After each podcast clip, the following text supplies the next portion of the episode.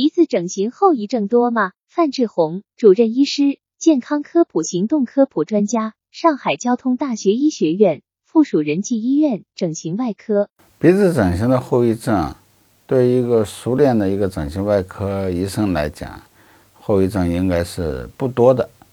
因为如果后遗症多的话，这个手术啊，基本上也就会被淘汰掉了。但是呢，鼻子手术还有许多啊。不可预测的，或者是无法预知的这样的一些并发症，当然它有它的一定的这个呃后遗症，比如说鼻整形，我们植入了假体，而人对这个假体有排异反应，那这个就是比较严重的后遗症。一旦出现排异反应，这个假体就必须要取出来了。那也就是说，这个鼻整形的手术基本上就白做了，或者是不适合再做类似的这个假体植入的一个手术了。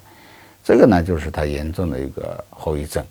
还有一个呢，就是鼻整形以后啊，并发了感染，那有可能会导致鼻部的术区的一个疤痕愈合，后期的疤痕挛缩就有可能会导致鼻部的一个变形。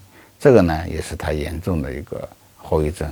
那怎么样去预防感染呢？一般来讲，熟练的医生是不会产生这样的一些情况的。环境和医生都可以避免这个鼻部整形感染，然后又造成疤痕的这样的一个啊并发症。当然，有很多解剖不熟悉的，有可能会在鼻整形的过程当中把这个呃鼻子自身的骨架系统给破坏掉了。这个可能就会留下一个形状畸形这样一个严重的一个并发症。专家提示：鼻子整形后遗症多吗？对熟练的整形外科医生而言，鼻子整形的后遗症不多的。当然，它有一些明确的后遗症，比如人对假体的排异反应，就是比较严重的后遗症。